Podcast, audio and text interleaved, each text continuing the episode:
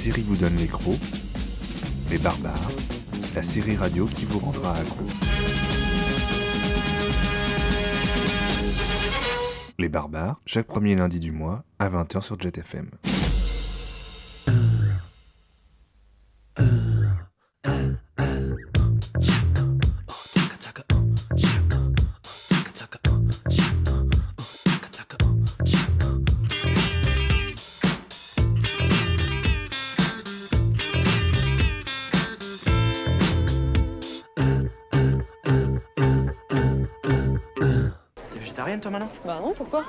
Et elle, c'est ta sœur Mais j'appelle mes parents si tu me crois pas. T'es sérieuse là euh, C'est pas la mer à boire, franchement tout le monde y passe. Bah t'as qu'à manger le tien alors. Le mien, je l'ai déjà mangé l'année dernière, sinon je serais pas là. Allez, je te regarde.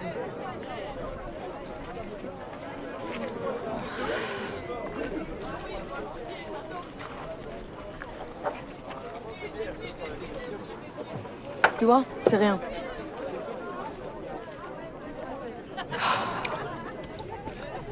Ouvre. Tu seras contente de l'avoir fait. Non, mais tu vas pas commencer l'année en abandon là. Tu t'affiches.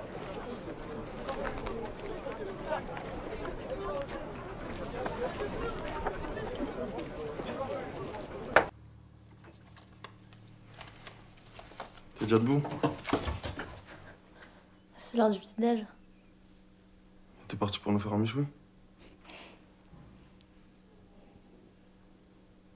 Tu manges quoi? Des céréales Tiens là les céréales. Oui, bah ça va, je prends du lait.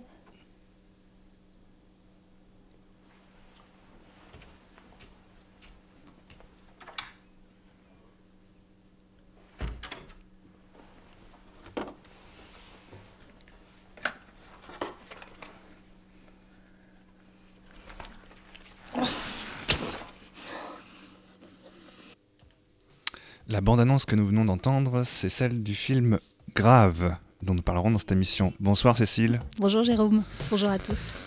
Et bah, cette bande-annonce, en fait, va donner le ton de cette émission. Et oui, deuxième épisode ce soir de notre série consacrée à l'alimentation. Alors le mois dernier, on, faisait- on vous faisait vivre une dégustation culinaire dans le noir absolu. Ce soir, nous vous invitons à, à revisiter vos habitudes, à questionner vos représentations en matière d'alimentation. Bref, on ne vous invite pas au resto, mais au labo. Rencontre dans quelques minutes avec le directeur du laboratoire des nouvelles pratiques alimentaires, Benoît Millet, qui est notre invité ce soir. Bonjour Benoît, Bonjour, ça va bien? Ça va Alors l'actualité en matière d'alimentation alternative, c'était, tu viens de le dire Jérôme aussi, ces derniers jours à Nantes avec la sortie du film. Euh, Jérôme s'est rendu à la conférence de presse et nous a concocté quelques extraits choisis que nous découvrirons vers 20h30. hein. Restez bien en ligne. Et comme une émission sans barbare, c'est un peu comme un risotto sans riz ou un burger sans viande, eh bien Jérôme vous proposera en seconde partie d'émission une chronique du livre de Jean Telet, Mangez-moi. Donc restez bien à l'écoute, mais ne restez pas sur votre faim. Alors des expressions de ce type, on s'est donné un petit challenge là avec Benoît, on va en sortir quelques-unes. euh, on a droit à une bonne dizaine euh, dans chaque catégorie. Euh, c'est bon comme du bon pain, une vino veritas, tous les goûts sont dans la nature et j'en passe.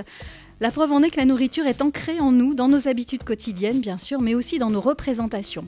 Elle nous définit comme le suggère le fameux Dis-moi ce que tu manges, je te dirai qui tu es. Alors peut-on manger sans manger? Que nous réserve l'alimentation du futur? Que dit de nous notre rejet de l'alimentation traditionnelle? Qu'est-ce que la food tech? Premier, no- premier, premier mot obligatoire. C'est maintenant tout de suite, sans apéritif, sans mise en bouche. Et on démarre par notre premier atout, notre plat principal. Rebonjour Benoît Millet. Et bienvenue dans les barbares. Alors ce midi, Benoît, dans les cantines scolaires, on a mangé ceci. C'est véridique. hein. Salade de pâtes Napoli, donc pâtes, tomates, maïs, petits pois, jambon fumé, clafoutis poireaux et carottes, camembert, orange. D'après ma fille, c'était pas bon du tout. Qu'est-ce que ça vous inspire, Benoît? Ce Je- menu C'est normal, c'est- d'après vo- votre fille. Je, je pense que mes enfants diraient aussi euh, peut-être la même chose, c'est-à-dire que la représentation que nous adultes on a face à l'alimentation n'est pas forcément celle de nos enfants. Voilà. D'ailleurs, je trouve au passage toujours aussi drôle que, que tout ce qui est pâtes s'appelle encore Napoli ou a une référence à l'Italie, comme les pizzas je- qui sont, qui sont forcément italiennes. Euh, al- alors que je crois que le les premiers consommateurs de pizza sont les Français. Mm. Voilà, donc c'est toujours assez amusant. ça commence déjà à parler de nos représentations, en fait. hein. Euh, L'association euh, d'un plat à un pays, euh, Ça, ça Alors que peut-être que si les enfants à la cantine, on leur faisait goûter un burger végétarien, je, je prends ça par rapport à, à l'extrait de tout à l'heure, peut-être qu'ils auraient une autre représentation de leur repas, ils trouveraient ça super bien. Alors que ce qu'ils ne sauraient pas, c'est que dans le steak, il y a des épinards par exemple, ce qui est, est quand même un de leurs plats préférés. Absolument. voilà, c'est c'est bien connu. Est-ce que le burger, déjà, c'est pas une déformation euh, Eh bien voilà, on est en plein dans le Est-ce sujet. que le burger végétarien, est-ce que c'est pas un non-sens finalement? Euh, c'est un mot construit, burger, donc pourquoi pas, euh, je, je dirais pas la même chose du steak de soja, qui, qui est l'oxymore absolu, Oui. hein, euh, ou lorsqu'on parle de snacking sain, moi j'adore cette expression-là. J'ai réussi à la à placer C'est pas mal. notre expression. On est bien parti là, snack, puisque snacking c'est vraiment associé à la notion de malbouffe et, et vouloir faire de la malbouffe saine, c'est quand même un sacré paradoxe. ouais. Alors on l'a dit tout à l'heure en introduction, l'alimentation, la cuisine, c'est vraiment des sujets qu'on a, qu'on trouve beaucoup hein, si on fait un peu de recherche euh, sur, euh, sur les réseaux sociaux, mais si on va chez son buraliste, si on regarde, euh, on ouvre le- dans le- les émissions de télé, de radio, il y en a vraiment partout. À Paris, en décembre dernier, il y avait la première édition du salon à table en 2030. Est-ce que vous y étiez? Non. non, bah ça m'arrange pas du tout. J'aurais bien voulu que vous me racontiez un un peu ce qui, ce qui s'était passé. Le, futur, l'alimentation de 2030, le menu du, réveillon de 2030, c'est des choses auxquelles vous vous intéressez au laboratoire? Oui, en, en principe, on vient nous voir, et puis même les étudiants réfléchissent sur ce qu'on pourrait appeler l'alimentation du futur. Alors ça peut être un futur pour dans 3 ans, comme ça pourrait être dans, dans 15 ou 20 ans, euh, en sachant que en effet, notre terrain de jeu, c'est, euh, ce sont des enjeux, voilà, parce que l'alimentation... C'est à la fois des nutriments, mais pas que des nutriments, et, et c'est aussi euh, des enjeux environnementaux, de santé, de notre rapport à la technologie. On parlait de- tout Mm. à l'heure, j'ai entendu parler de food tech. Euh, et donc l'alimentation, c'est tout un tas de choses. Et c'est quand même une approche très prospective parce que penser l'alimentation de demain, c'est penser la société de demain. Euh, on pourrait associer un autre sujet euh, qui est l'agriculture urbaine, euh, puisque la population est de plus en plus citadine. Quel sens on donne à, ça aujourd'hui? Est-ce que c'est pas juste un petit truc de bobo, vous dire, où chacun a son petit carré sur son balcon? Euh, Quel impact ça a? Est-ce que finalement l'eau euh, qui, tombe sur nos, carottes, sur notre balcon, est-ce qu'elle n'est pas plus polluée que si on était euh, un peu plus éloigné en pleine campagne?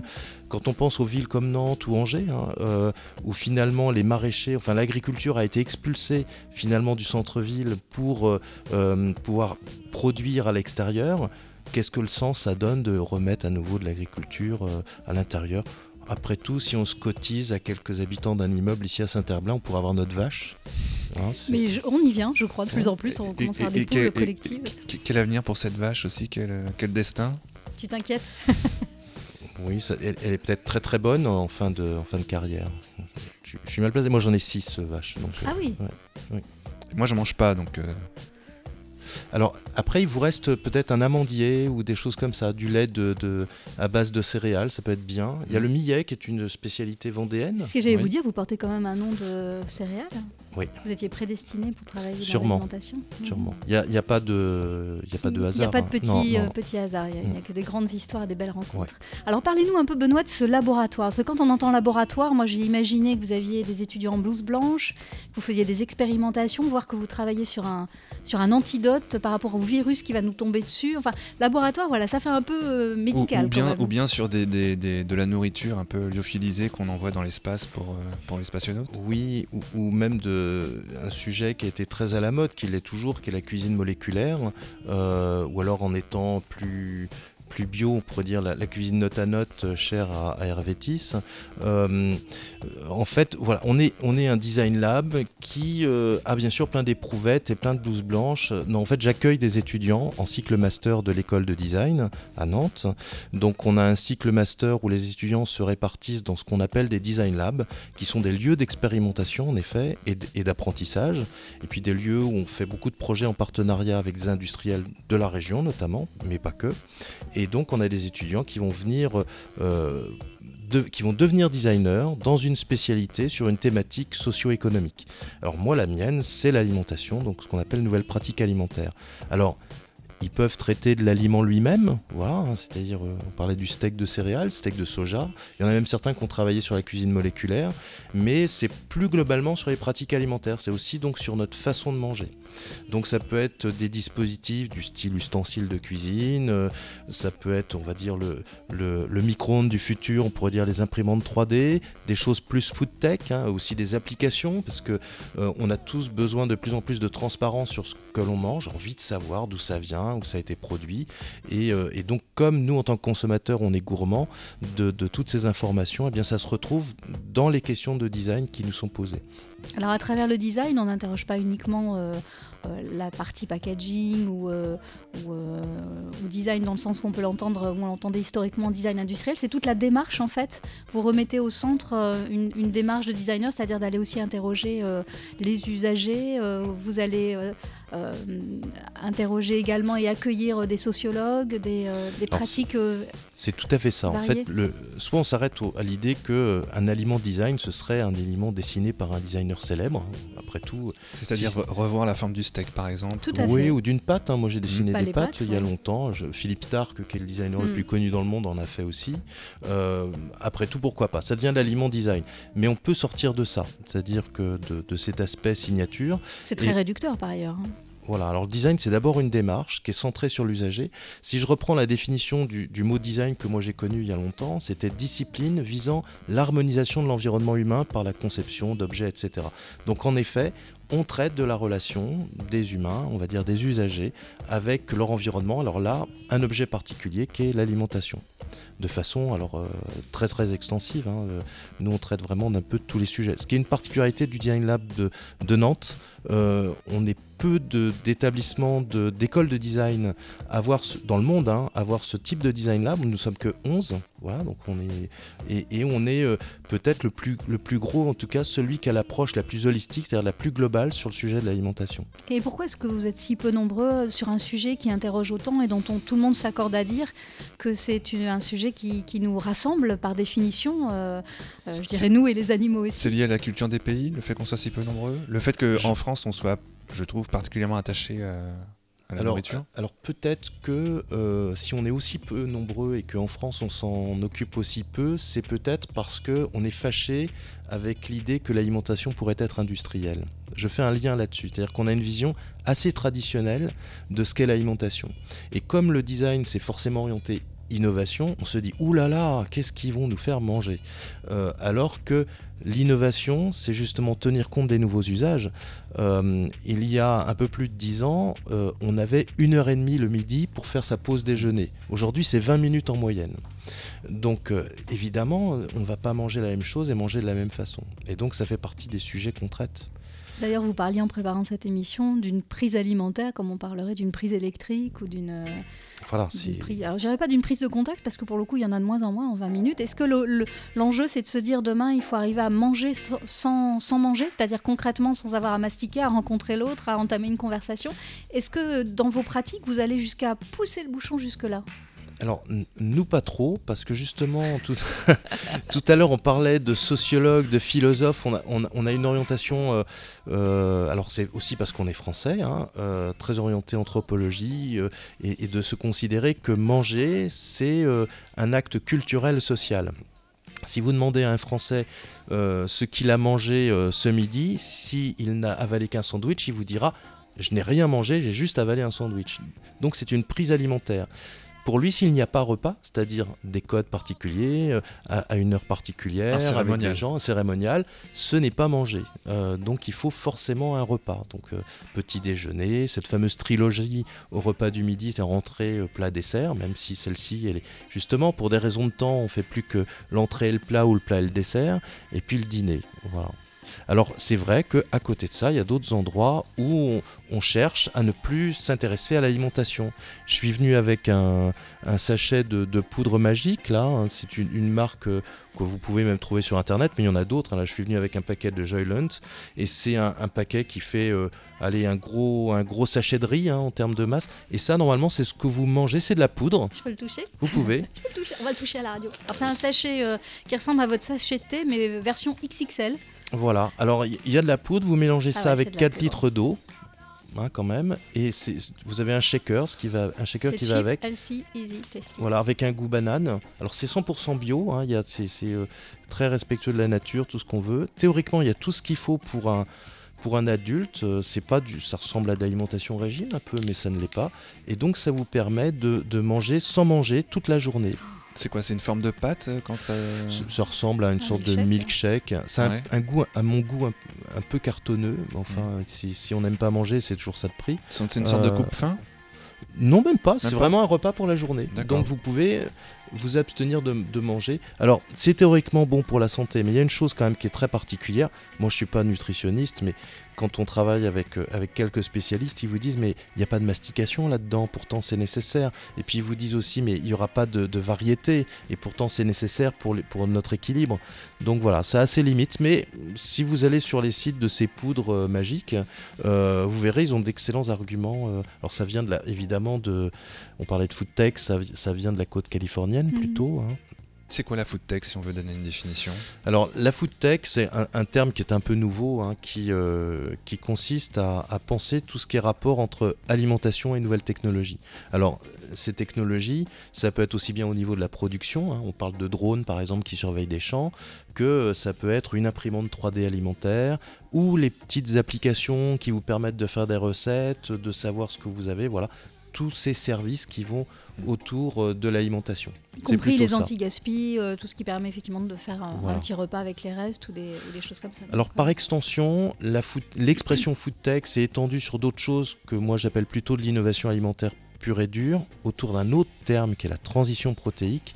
Voilà, j'ai réussi à le placer. Donc la transition protéique, c'est comment on arrive à passer d'un régime alimentaire où les protéines sont essentiellement d'origine animale à euh, autre chose. hein. Donc euh, ça peut être, alors là je suis venu avec quelques insectes, ça peut être aussi des microalgues, des algues, euh, et puis euh, pour nos amis vendéens, la célèbre mojette, c'est-à-dire tout ce qui est légumineuse, voilà, et j'en passe et des alors meilleurs. vous Donc, mettez la mojette à part égale avec l'insecte, dans Ah, la ça- même phrase. C'est pas hein. C'est pas sympa. il y a, peut-être une idée sympa Vous de voulez faire qu'il de la balance mojette. vous voulez qu'il euh, nous balance des brioches, c'est ça Alors c'est intéressant ce que vous dites parce que hum, là on est vraiment dans l'algue verte qui est quand même un, le, le vert qui est quand même un, un répulsif en alimentation Mm. la plupart du temps. Les petits insectes que vous nous avez amenés tout à l'heure, là juste à l'instant, qui sont pas réduits en poudre, donc qui ressemblent comme de gouttes d'eau vraiment à des petites, à des grosses larves. hein. Elles font quoi 300, 3 cm, 2 cm Oui, ils font quelques millimètres. ouais, Oh c'est- non, ouais. En- en- Ouais, il y a des, gr- ah y a des gr- les, les grillons, c'est ouais. plus impressionnant. C'est Mm. plus impressionnant. Alors, ça parle de nos représentations aussi. Est-ce que vous pensez qu'on va pouvoir les dépasser pour pouvoir demain, effectivement, aller sur ce type de nourriture, euh, croquer comme on croque dans une pomme et, et finalement arrêter de, de- d'y projeter comme ça des, euh, euh, bah, des représentations qui- qui- qu'on a aussi avec nos animaux, avec un lapin pour certains, avec... Voilà, il y a, il y a des, il y a des les insectes, il y a des milliards de gens qui en mangent régulièrement Oui, en Asie sûr. ou en Amérique latine. Sauf que comme nous en Occident, c'est pas dans nos représentations de ce qui est comestible. hein. C'est euh, c'est Claude Lévi-Strauss qui disait qu'un un aliment, il fallait d'abord qu'il soit bon à penser. Hein. Donc à partir du moment où on le pense, on peut l'incorporer. C'est un terme dont on parlera tout à l'heure, c'est-à-dire euh, pour reprendre l'expression de Bria Savarin, euh, dis-moi ce que tu manges, je te dirai qui tu es. Euh, L'insecte, c'est plutôt un, animal rampant qui mange des choses qu'on n'aimerait pas forcément manger, donc on n'a peut-être pas trop envie de, ça. À côté de ça, y a des, si je prends le cas des légumineuses, c'est les lentilles, on va, on va associer aux lentilles ben, l'idée que ça peut provoquer des flatulen- flatulences, pas forcément facile à digérer, donc c'est pareil, on va avoir des représentations par rapport à ça, voire peut-être que ça fait grossir, ce qui n'est pas forcément le cas. Euh, ça dépend si on met beaucoup de crème ou pas, euh, ou de beurre. Et puis, euh, je, pense, ben pareil, les microalgues, c'est c'est pas forcément dans nos goûts. Il y a aussi un autre aspect par rapport à ces, à ces, à ces ingrédients, c'est que euh, ça n'a pas forcément un goût euh, particulier, une odeur, des qualités sensorielles, on va dire, euh, de texture qui nous sont particulièrement agréables. Voilà. Donc c'est pas dans nos représentations. Bon, ben, je propose qu'on déguste ces petits, euh, petits insectes Absolument. croustillants Pouf, euh, on fait sauter le bouchon. ju- ju- juste après une petite pause, histoire de, de s'aérer un peu euh, la tête.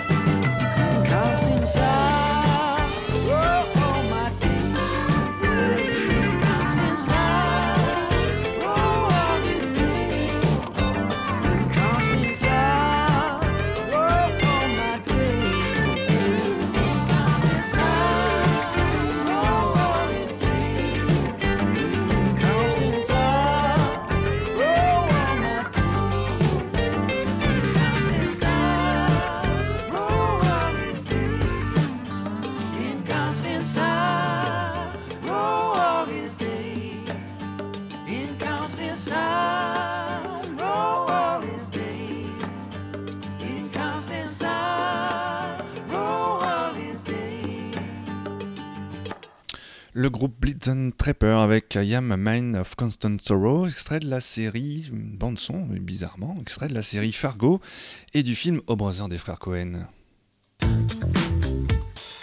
On est de retour, Cécile, dans Les Barbares, avec Benoît Millet. directeur du laboratoire des nouvelles pratiques alimentaires. Alors, juste avant de revenir euh, avec notre invité, je crois que tu as fait une petite euh, échappée belle à Nantes cette semaine, ou se- il y a quelques cette Ouais, semaine, exactement, la c'était dernière. le 23 février dernier. Tu as assisté à une conférence de presse. Tout à fait. ça. Alors en fait, euh, c'est à propos de l'avant-première du film Grave, un film donc réalisé par euh, Julia Ducournau, avec dans le rôle, les rôles principaux Garance Marié, que nous allons entendre dans un instant, venu présenter donc ce film franco-belge en avant-première à Nantes le 23 février dernier, dans le cadre de l'absurde séance, puisque le film ne sortira en France que le 15 mars prochain. Grave met en scène une jeune étudiante végétarienne, Justine, donc interprétée par Garance Marié, qui entre en école vétérinaire et qui va subir un particulièrement douloureux. Donc, je vous laisse imaginer ce que ça peut donner, je vous en dis pas plus si vous souhaitez voir ce film. Toujours, est- ce que je peux vous dire, c'est que la nourriture, évidemment, a une part, euh, c'est prépondérante dans le, Vous connaissez ce film dans le film. Non. Non? Et, euh, et l'interview donc, a été enregistrée lors de la conférence de presse le 23 février dernier dans les salons de l'Hôtel de France à Nantes, salon tapissé de peau de zèbre de plus bel effet donc, pour la thématique du film. A noter que euh, si vous souhaitez prolonger le plaisir, l'absurde séance proposera aux ateliers de Beach le mardi 14 mars prochain le film Virus Cannibal de Bruno Mattei, sorti en 1980 qui raconte comment des morts reviennent à la vie après un accident dans une centrale nucléaire en Papouasie-Nouvelle-Guinée. Et qu'une journaliste, évidemment, euh, a décidé d'aller enquêter sur place. Ça me sensible. Mais pour l'heure, place à l'interview barbare avec Garance Marié. Donc j'avais déjà travaillé avec elle, donc il y avait quand même une, déjà une confiance bien installée. Bah forcément ça pose des, des interrogations, mais le fait de la connaître, euh, ça, ça excite euh, encore plus. Mais oui, je pense que si ça n'avait pas été Julia, j'aurais été un peu plus hésitante avant, avant d'accepter. Mais je- je- j'aurais accepté de toute manière parce que l'histoire me touche et, et, euh, et que j'avais envie de la défendre aussi. C'était un tournage intense. Donc euh, dans intense, il y a tout. Il y a tout. C'est des, des moments euh, de, de stress, c'est des moments de- de- d'euphorie, c'est des moments de. C'est intense quoi. Physique aussi? Ouais, physique. Moi, je suis sortie, j'étais physiquement un peu au bout, mais, mais c'était, oui, c'était un tournage joyeux parce que c'était une expérience incroyable et un tournage très très fort. Euh, j'ai une formation, euh, je suis dans une école qui s'appelle l'école du jeu à Paris, qui est une école euh, un peu particulière parce qu'elle est, elle est basée sur le corps. Donc c'est-à-dire qu'elle travaille le corps euh, et c'est le corps qui va amener euh, le jeu. Et moi, c'est euh, c'est cette formation qui me correspond parce que je pense que tout passe par le corps, dans la vie comme dans, le, dans le cinéma, vu que c'est la reproduction du réel. Et, et donc, donc voilà, en fait, moi, je crois pas du tout à toutes ces techniques acteur studio, ouais, là, t'es triste, sois triste. Moi, je crois justement que ça se voit par, euh, par euh, comment on se tient, que, nos- états. Et euh, donc, j'ai choisi de- d'entamer cette formation. Alors, peut-être ça va un peu vous surprendre, mais moi, je suis complètement inapte à regarder un film de genre. C'est-à-dire que c'est insoutenable pour moi de regarder un- un- une scène d'horreur, même une bande-annonce, pour moi, c'est impossible. Grave, vous l'avez vu quand même ou pas? Oui, oui, grave, je l'ai vu. Je l'ai vu, euh, une quinzaine de fois, mais, euh, mais grave, c'est pas pareil. J'ai pas du tout le recul euh, de, de films d'horreur, en fait. Mais, euh, mais sinon, après, euh, Julia elle m'a fait pas mal euh, voir euh, de scènes, de films, comme euh, Lynch ou Cronenberg. Et c'est vrai que ces deux réalisateurs, euh, j'aime beaucoup, j'aime beaucoup leur rapport euh, euh, organique au corps. Mais tout ce qui est euh, film de possession et tout, c'est hors de question. C'est- même pas que j'aime pas, c'est que je ça, me, ça me met dans des états euh, pas possibles. Voilà. Vous compreniez du coup que euh, euh, le fameux fait divers à Toronto où des, spectateurs euh, sont sentis mal devant, devant Grave? Comprenez ça du coup? Vous pouvez comprendre ça du coup? Fr- Franchement, je sais. En fait, j'arrive pas trop à savoir quand euh, ils ont pu tomber dans les pommes. Après, je pense qu'il y a un gros phénomène de buzz, mais. mais. non, franchement, je. Je sais pas, peut-être qu'ils étaient pas bien avant la séance. euh, qui...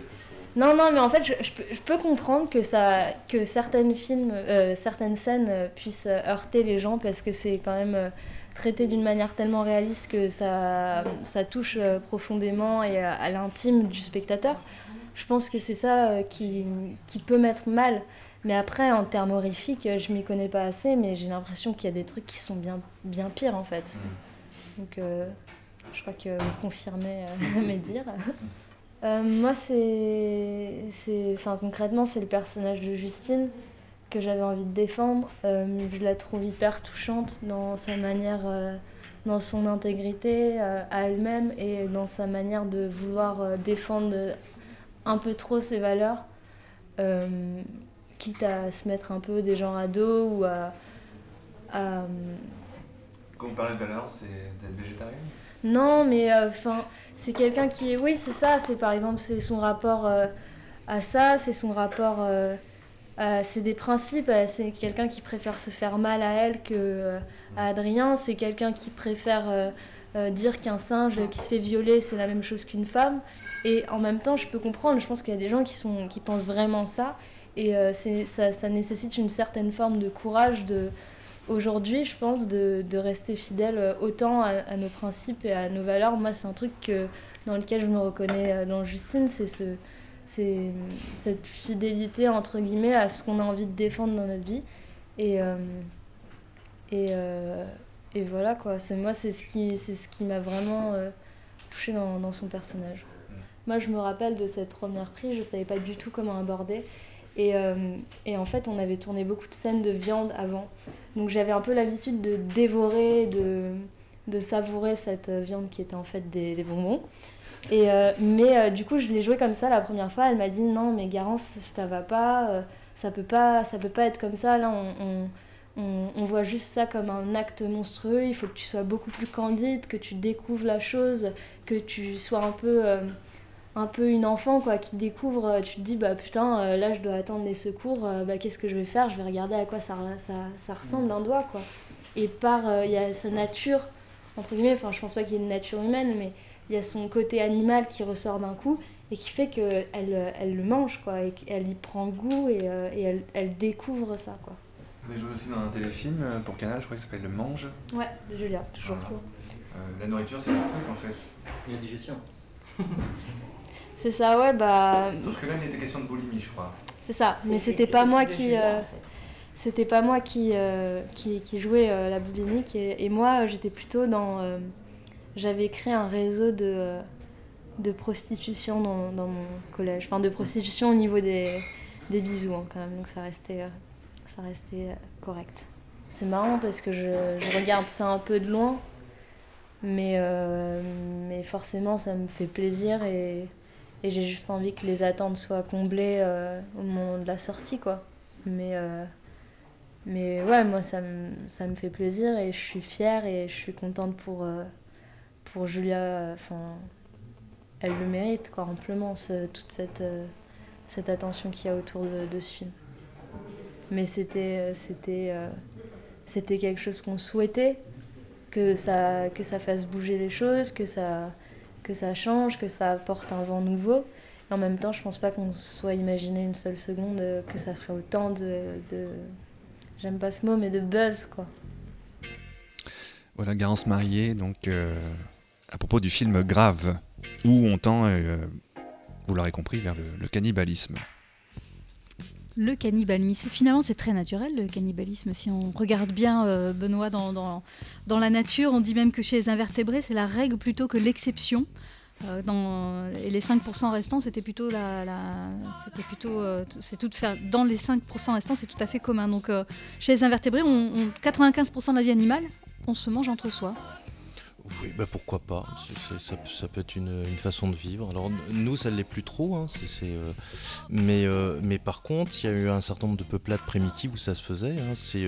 Euh, on parlait de Claude Lévi-Strauss, mais il y a d'autres anthropologues et ethnologues qui avaient euh, mis en avant ces- cette émotion d'incorporation. C'est-à-dire Mm. que ce que l'on mange, quand on dit dis-moi ce que tu manges, je te dirai qui tu es, eh bien, admettons, manger son ennemi, c'était une façon de, de- de prendre ses qualités et sa force. Ce que vous disiez tout à l'heure, il faut penser euh, ce qu'on va manger pour pouvoir euh, l'accepter.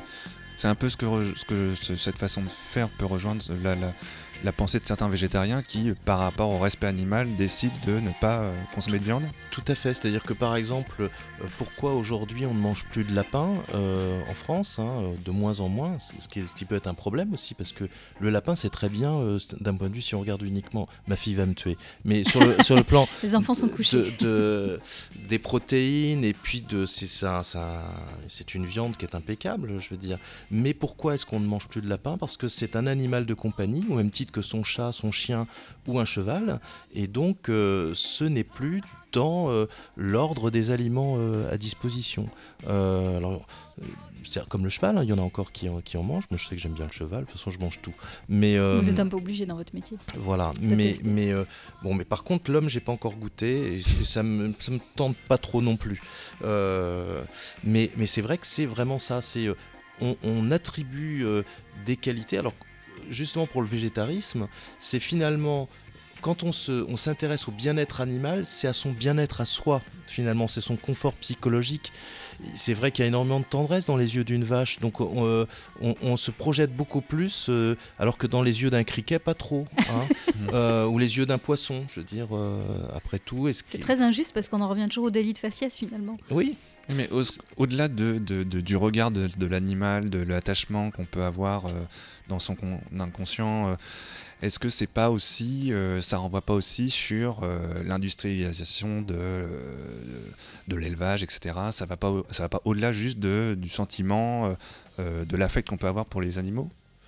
Euh, oui, non, mais c'est très justifié. Je veux dire, euh, euh, quand on parlait d'animaux nourris aux antibiotiques, etc., il y a des tas de bonnes raisons pour ne pas manger de viande. hein. Je ne vais certainement pas non plus faire de la publicité pour, pour la viande, même si ça, a plein de, ça a plein de qualités. Par contre, c'est vrai qu'il y a. On attribue.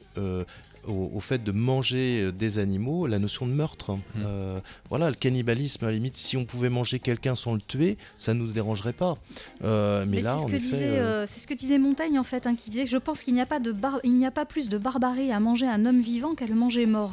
Finalement, pour, pas mal de gens qui réfléchissent à la situation, ils se disent finalement la vraie barbarie, elle est plutôt dans le fait de consommer un être humain euh, vivant, euh, ressentant des, euh, des, des- voilà, des pensées, éprouvant quelque chose, mais finalement mort pour mort. Si la situation se présente et qu'on est dans une situation complexe, peut-être que c'est pas si tragique que ça, si barbare que ça.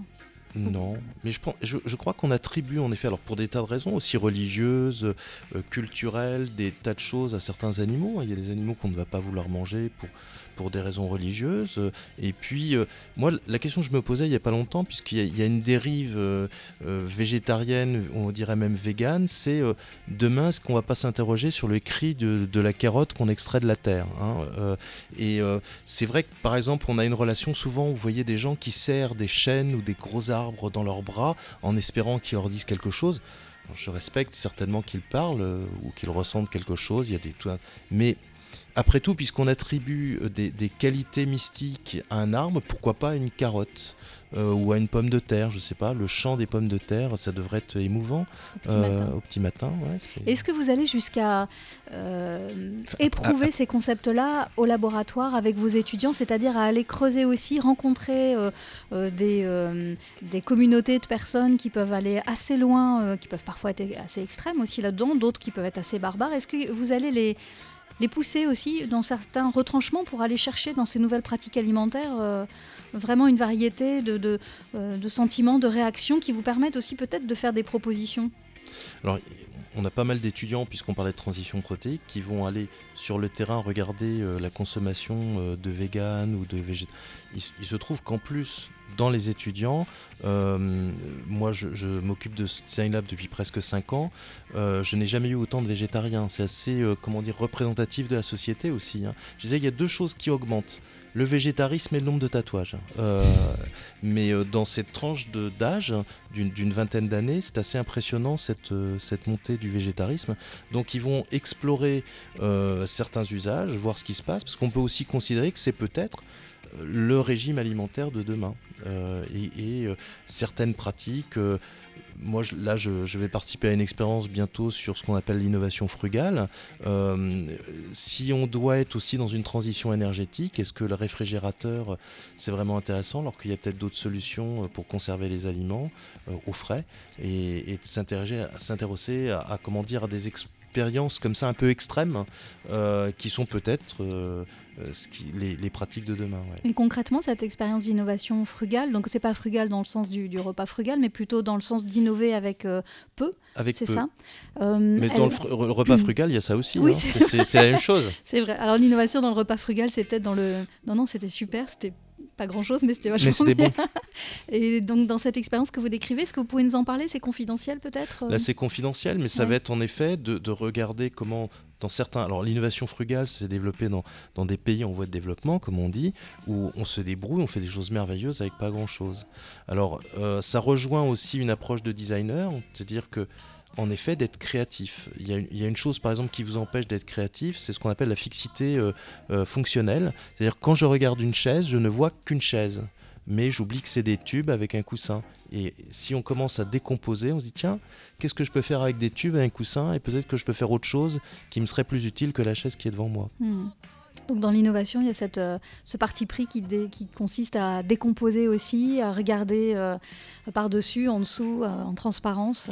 Voilà, moi, il y a une expression que j'aime bien, c'est ici c'était le contraire. C'est-à-dire de, Mm. de regarder les choses toujours avec un décalage, en n'oubliant pas son objectif, c'est le service qu'on veut rendre finalement à l'usager et surtout comment est-ce qu'on va faire quand on va rendre le monde plus beau ou plus habitable? Parce qu'au au fond, c'est ça qui nous intéresse, euh, c'est de gagner en qualité de vie. Oui, c'est pas l'innovation pour l'innovation, on est dans une recherche de mieux-être euh, pour les sociétés à venir aussi. Alors Benoît, vous qui avez certainement aussi beaucoup voyagé euh, euh, et, et, euh, expérimenté pas mal de choses, est-ce- qu'est-ce que vous avez goûté de plus barbare dans vos recherches, dans vos découvertes, dans vos voyages?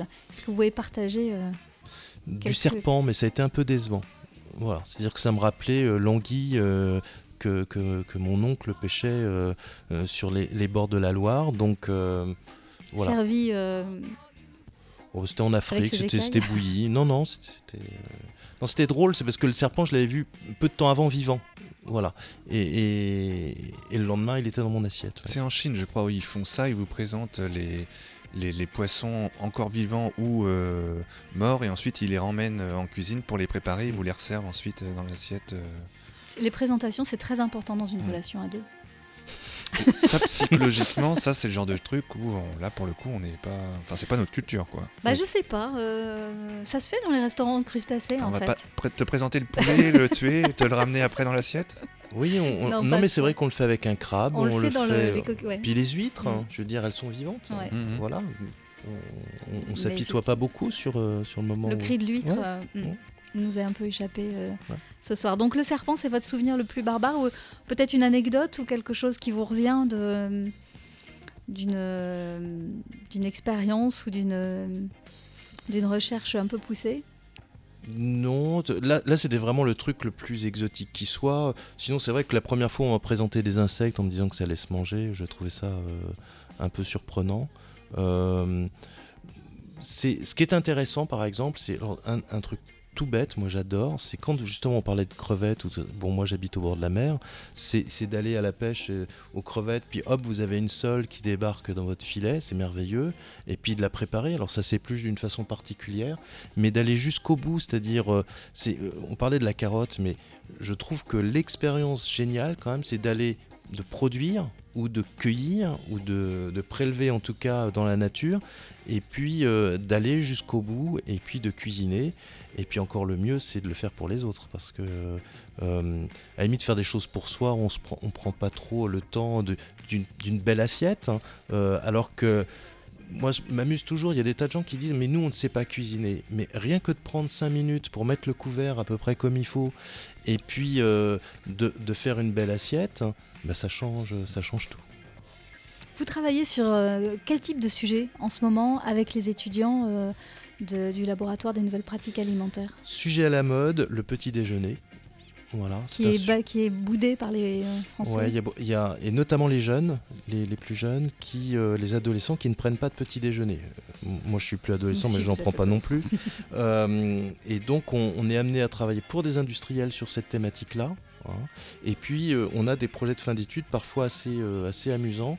Il y a un projet de fin d'études qui a été présenté par une étudiante qui s'appelle Marie-Aimée de l'Espinay euh, l'année dernière, où elle a imaginé un, un petit déjeuner qui est sous forme d'un shaker. hein, ça pourrait faire penser à ce qu'on trouve chez Starbucks, qui est un produit, on va dire, euh, semi-laitier, qui pourrait ressembler à un yaourt, qui a une couleur un peu verte, qui est faite à partir d'une micro-algue. Et alors, c'est un goût un peu étonnant, mais vous allez comprendre, le nom c'est Kill Your Spot. En fait, ces micro-algues, elles ont une propriété, c'est que ça vous empêche d'avoir de l'acné. Donc c'est destiné destiné aux adolescents qui finalement ne prennent pas un petit déjeuner, mais au lieu de se mettre une crème sur la figure, finalement, euh, eh bien en prenant ça, alors microalgues amène tout ce qu'il faut pour le petit déjeuner, même plus que ça, et surtout ça évite un problème euh, derrière. Et du coup, dans le j'étais en train de réfléchir en vous écoutant, euh, dans le design de l'alimentation, il y a aussi le design du naming, ce qu'on appelle le naming, Mhm. c'est-à-dire la capacité à nommer aussi, euh, pour pouvoir embarquer dans une histoire, une projection. euh, je trouve que cette histoire de bouton d'acné, euh, Ah ben, dans, dans son projet, c'est toute l'histoire qui va avec qui ça. fait que ça passe. Les, les- les tests qu'elle a fait auprès des adolescents, en fait, c'était ça le, le nom, la communication. Euh, parfois, le packaging, on peut dire, c'est le produit, hein, c'est euh, et le service qui va autour. Et vous avez des clients euh, au laboratoire. Est-ce que du coup les acteurs de l'alimentation d'aujourd'hui viennent vers vous en se disant bon là on voit bien il va falloir que ça bouge. falloir- D'abord ils sont aussi soumis à une règle de la concurrence telle qu'il faut qu'ils innovent sans arrêt, sans arrêt. Euh, Est-ce qu'ils viennent vers vous et, si oui, euh, quel type d'industriel ou de, ou de cuisinier peut-être aussi, de, de métier euh, viennent vers vous? Alors c'est vrai, il y a- une injonction à innover aujourd'hui qui traverse toute la société et beaucoup l'industrie agroalimentaire. Et donc euh, c'est une particularité de l'école design. On travaille avec beaucoup de projets, enfin on fait que des projets avec partenaires. Il y a quelques projets de cours un peu plus traditionnels et on travaille évidemment avec beaucoup d'industriels de, la région, hein, parce que la- région Pays de la Loire est quand même euh, assez riche dans voilà. euh, On peut en, en citer deux parce que comme ça j'ai cité les deux concurrents, euh, Sodebo et Fleury Michon. Donc on, on travaille pour pour ces entreprises-là, aussi des producteurs. Évidemment, vous marchés. pouvez pas nous dire sur quoi vous travaillez pour. euh, Mais si, si, si on, si on demande non, poliment. sur, sur de l'innovation alimentaire. Voilà, ça peut être du service aussi. On a travaillé avec des grands distributeurs sur le supermarché du futur, euh, aussi bien qu'avec des fabricants d'électroménagers qui sont assez connus. On, peut- on peut les nommer parce que c'est les numéros 1, c'est Seb, euh, Seb Tefal, sur des ustensiles pour, euh, Mhm. euh, pour, pour préparer la cuisine. Voilà. Donc c'est assez varié et en effet c'est une de nos chances, c'est que de, en plus maintenant on fait plus beaucoup d'efforts, les industriels viennent nous voir parce qu'ils sont intéressés par cette façon d'innover qui est d'innover par le design. Et finalement, parce que vous disiez en préambule, vous êtes finalement assez peu aussi à travailler sur ces, euh, sur ces sujets-là, de manière collective, avec euh, des étudiants euh, coachés par, par des enseignants et qui mêlent aussi euh, le numérique, euh, enfin voilà, des, disciplines euh, très larges qui sont adressées et, travaillées au sein de l'école de design. et on va même à plus loin dans la pluridisciplinarité puisque nos étudiants en dernière année font des projets en collaboration avec les ingénieurs agro de, de- de Nantes avec Oniris. Et puis on a une plateforme aussi qui s'étend avec des étudiants d'Audencia, de l'université et puis euh, de, de l'ESA d'Angers. Donc euh, on, on fait travailler nos étudiants dans des équipes pluridisciplinaires, ce qui leur permet aussi de découvrir d'autres points de vue sur l'innovation. D'accord. Jérôme, tu avais peut-être une petite euh, chronique Oui. à, nous, à nous faire partager ce soir et, et qui vient euh, parler de, de- des représentations dont on- qu'on vient d'évoquer avec Benoît. Oui, mais je vais rester un peu dans le Et oui, tu- je- j'ai dans l'impression le que tu as, cannibalisme. bloqué sur... euh, je crois que j'ai- j'ai noté, en fait, ce qui t'a plu, c'est la viande, c'est des bonbons. Oui, exactement. Et je, je crois que ça ça t'a touché, cette histoire-là, et que tu ne seras plus jamais le même. Alors en fait, euh, je vais vous parler d'un célèbre barbare qui est en lien avec la thématique de l'émission, enfin, en partie du moins. Puisque avant Charlie IX, dont il était question dans un précédent épisode des barbares, consacré à la religion, Jean Telet avait commis Mangez-le si vous voulez, un autre roman historique qui raconte comment, durant la journée du 16 août 1870, le jeune Alain de Monéis, se rendant à la foire de Hautefay en Dordogne, fut pris à partie par les villageois qui, non contents de le lyncher, le torturèrent, l'ont brûlé vif et même mangé. C'est une histoire vraie. hein.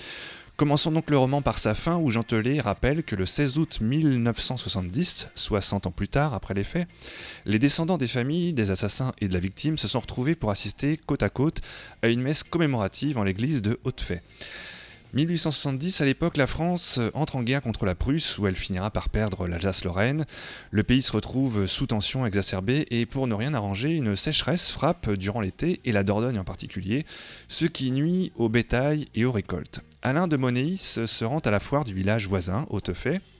Le village est noir de monde, on parle de 600 à 700 personnes pour un village qui en compte d'habitude 45.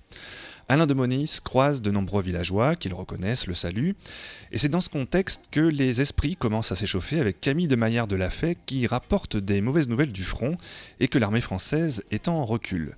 Les villageois qui ressentent la peur de l'ennemi et la menace d'une défaite de Napoléon III prennent à partie Camille de Maillard de Lafay et lui reprochent de s'en satisfaire, ce qu'il dément en s'enfuyant avec son domestique. Attiré par l'agitation, Alain de Monéis prend la défense de son cousin en tentant de rassurer les villageois que ce dernier n'est pas pro-prusse et que croire le contraire serait aussi stupide que de dire à bas la France. Pris au mot, pris au piège de la lettre, au, au- au pied de la lettre, pardon, au premier degré, sans ironie, les villageois se persuadent que Alain de Monéis vient de dire à bas la France et le frappent dans la foulée. Alain de Monéis est molesté, ne sent plus ses jambes, tuméfié par les coups de fourche et les insultes, certains tentent de s'interposer pour le sauver, mais la foule s'en empare et hurle C'est un traître, un espion, un ennemi, un Prussien qu'on le pende. Alain de Monéis est emmené par la foule à coups de sabot dans les tibias dans un atelier où, suspendu en l'air et pieds nus, un villageois aidé d'une énorme pince lui arrache le gros orteil du pied droit. Pendant que le maréchal Ferrand lui plaque un fer à cheval sous le pied et lui plante un clou qui lui éclate le talon. Battu sans cesse, mâchoire fracturée en plusieurs endroits, victime d'énucléation, Alain de Monéis réussit finalement par se libérer et tente de s'enfuir comme il peut. Mais très vite rattrapé par la foule, celle-ci le ramène sur la place d'Hautefait, toujours persuadé de tenir un prisonnier prussien. Le maire de la ville rapplique alors, écharpe en bandoulière, pompon volant au vent, il interpelle ses administrés en leur demandant si Alain de Monéis n'a pas eu son compte et qu'il serait temps de lui foutre la paix. Mais la foule n'en a cure et compte bien faire souffrir celui qu'elle croit être un Prussien. Interpellé par le cousin d'Alain de Monéis, qui accuse le maire de ne rien faire pour sauver le pauvre homme, le maire demande aux villageois d'aller faire leur cirque un peu plus loin qu'au centre de la commune. Pour en faire quoi plus loin? s'interroge un tortionnaire. Ce que vous voulez, répond le maire, mangez-le si vous voulez. La phrase était dite. La foule s'empresse alors de collecter du bois et bottes de paille pour faire un feu et rôtir leurs victimes. Pendant que d'aucuns s'empressent d'aller chercher des allumettes, on attrape Alain de Monéis par les jambes qu'on traîne à même le sol jusqu'à son bûcher, pendant que sa tête rebondit contre les pavés, laissant derrière traces de sang et de cervelle. On fait allumer le bûcher par des enfants, on chante, on danse autour à la gloire de l'empereur, et pendant que le corps d'Alain de Monéis s'embrase, sa peau se boursoufle, cloque avant de grésiller, laissant s'échapper une graisse bouillante et luisante. Dommage de laisser perdre cette graisse, regrette un villageois. Une mère de famille sort alors un pain de six livres de son, panier qu'elle coupe en tranches et tout en récupérant la graisse dégoulinante du corps d'Alain de Monéis, l'étale à l'aide d'une spatule sur des tartines de pain qu'elle offre aux enfants. Mangez, mangez les petits, c'est ainsi, ce n'est pas tous les jours qu'on peut mettre quelque chose sur votre pain. Soufflez dessus, c'est chaud. La foule s'approche et décide de festoyer du corps d'Alain de Monéis. Ça a quel goût s'interroge l'un. On dirait du veau. Tous dévorent les tartines cannibales, certains s'en brûlent même les lèvres. Madame Lachaud donne un coup de pelle entre les jambes des restes carbonisés. Qu'est-ce que tu cherches lui demande son mari. Ces petits rognons. Ah, les voilà. Les voilà les bonbons du baptême, s'amuse-t-elle avant de les gober et les mâcher bruyamment. Les, protagonistes furent arrêtés, mais pas tous, faute de place suffisante en prison pour les incarcérer. Le 13 décembre 1870, la cour d'assises de la Dordogne rendit son jugement dans l'affaire de Hautefait. Quatre furent condamnés à mort, guillotinés sur la place du village. Les autres furent condamnés à des travaux forcés de 8, 6 ou 5 ans, à des peines de prison, et certains acquittés compte tenu de leur âge, puisque parmi les prévenus figurait notamment Pierre Delage, âgé de seulement 5 ans. Au village d'Hautefait, on murmure que le gouvernement souhaite rayer le village de la carte. C'est la consternation dans tout le Périgord, une honte nationale. Mais près de 150, après les, 150 ans après les faits, le village d'Hautefait existe toujours. Voilà, donc c'est le livre de Jean Telet, je me montre à la caméra. Mangez-le si vous voulez. Petit livre vert. Eh bien, euh, ça vous donne envie de le lire, Benoît? Oh, oh, non. Moi, j'aime bien parce que voilà, c'est un peu pareil. Je me dis qu'on a un bon résumé et puis que finalement, euh, ce petit village, je suis pas sûre d'avoir envie d'y euh, planter ma tente, en fait. Mais bon, ça, ça rejoint bien. euh, ça vous inspire quoi alors ces histoires de De, fait, ouais, cannibalisme, finalement, je, je- on- je me dis que le, le- le- bon, on- peut dire qu'il y a de la barbarie aujourd'hui, mais euh, 1870, c'est pas Eh si oui. vieux. hein, euh, et, et donc, euh, voilà, il y avait. euh, on, peut se dire, bah oui, c'est- ça, ça a existé. Alors, certainement même euh, à des, à des périodes encore plus anciennes, mais, euh, mais c'est vrai, c'est pas si vieux, quoi. Euh, C'est nos arrière, enfin moi, c'est mes arrière-grands-parents. Oui, complètement. Et on peut se dire que la barbarie demain, elle peut être, euh, comme on l'a démarré cette, euh, cette série Les Barbares, avec une, forme de barbarie qui était celle des barbares numériques, en disant ça peut donner aussi un monde meilleur où, euh, euh, où avec les nouvelles technologies, le numérique, on arrive à faire plein de choses étonnantes qu'on ne pouvait pas faire. La barbarie peut aussi être disruptive. Est-ce que demain, vous pensez que l'aliment, l'alimentation, va pas nous, nous, envoyer, nous emmener dans une, impasse où on mangera euh, plus, où on n'aura plus ce temps de, de, repas, d'échanges Est-ce que vous restez confiant sur ces innovations qui vont nous rassembler et, finalement nous laisser au patrimoine euh, de l'UNESCO?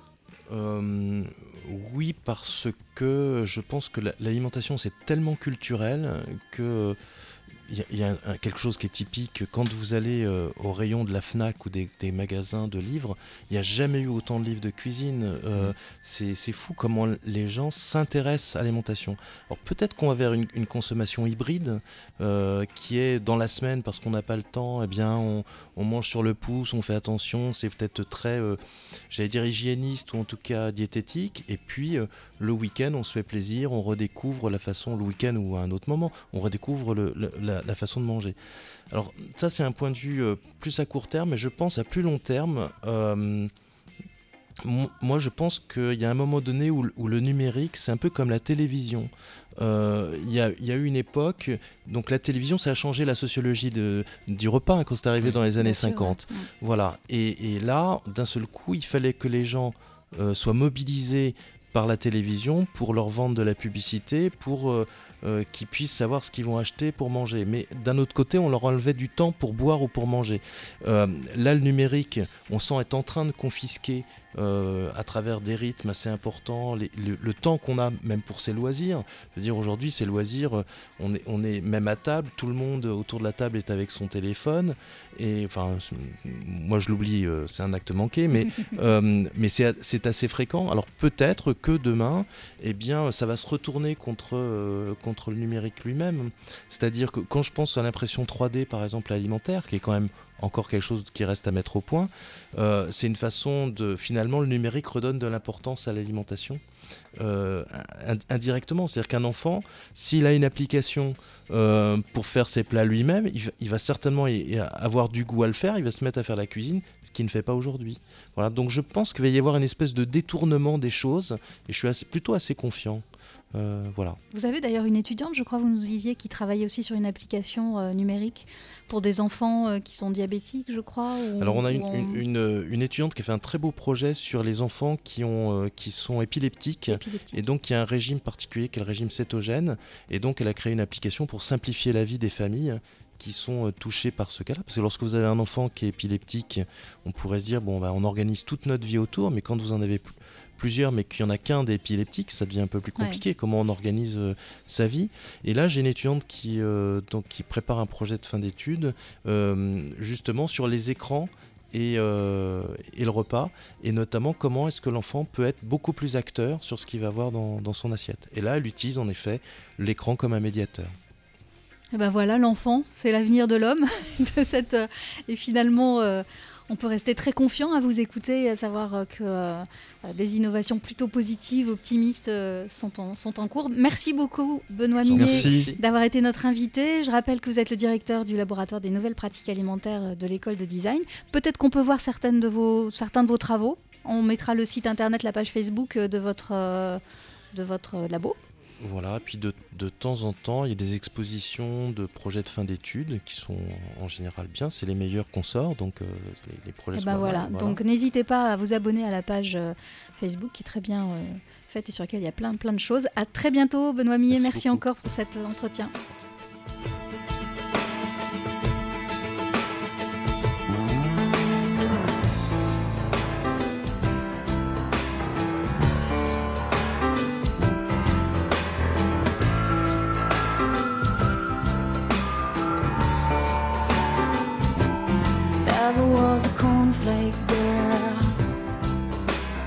Thought that was a good solution, hanging with the raisin girls. She's gone to the other side, giving us a yo heave ho. Things are getting kind of gross, and I go at sleepy time. This is not really this uh, this uh, this is not really happening.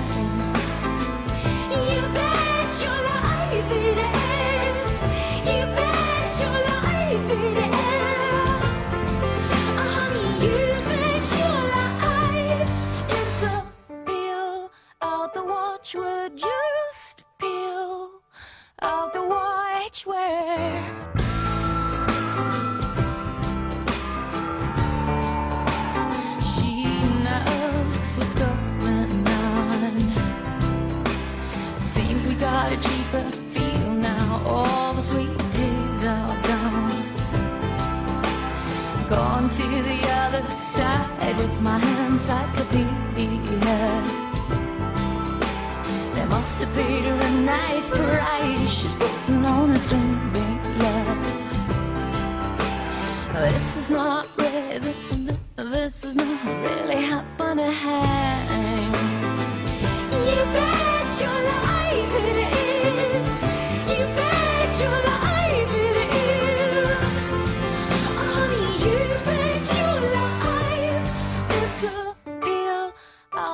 watch would just peel out the watchword.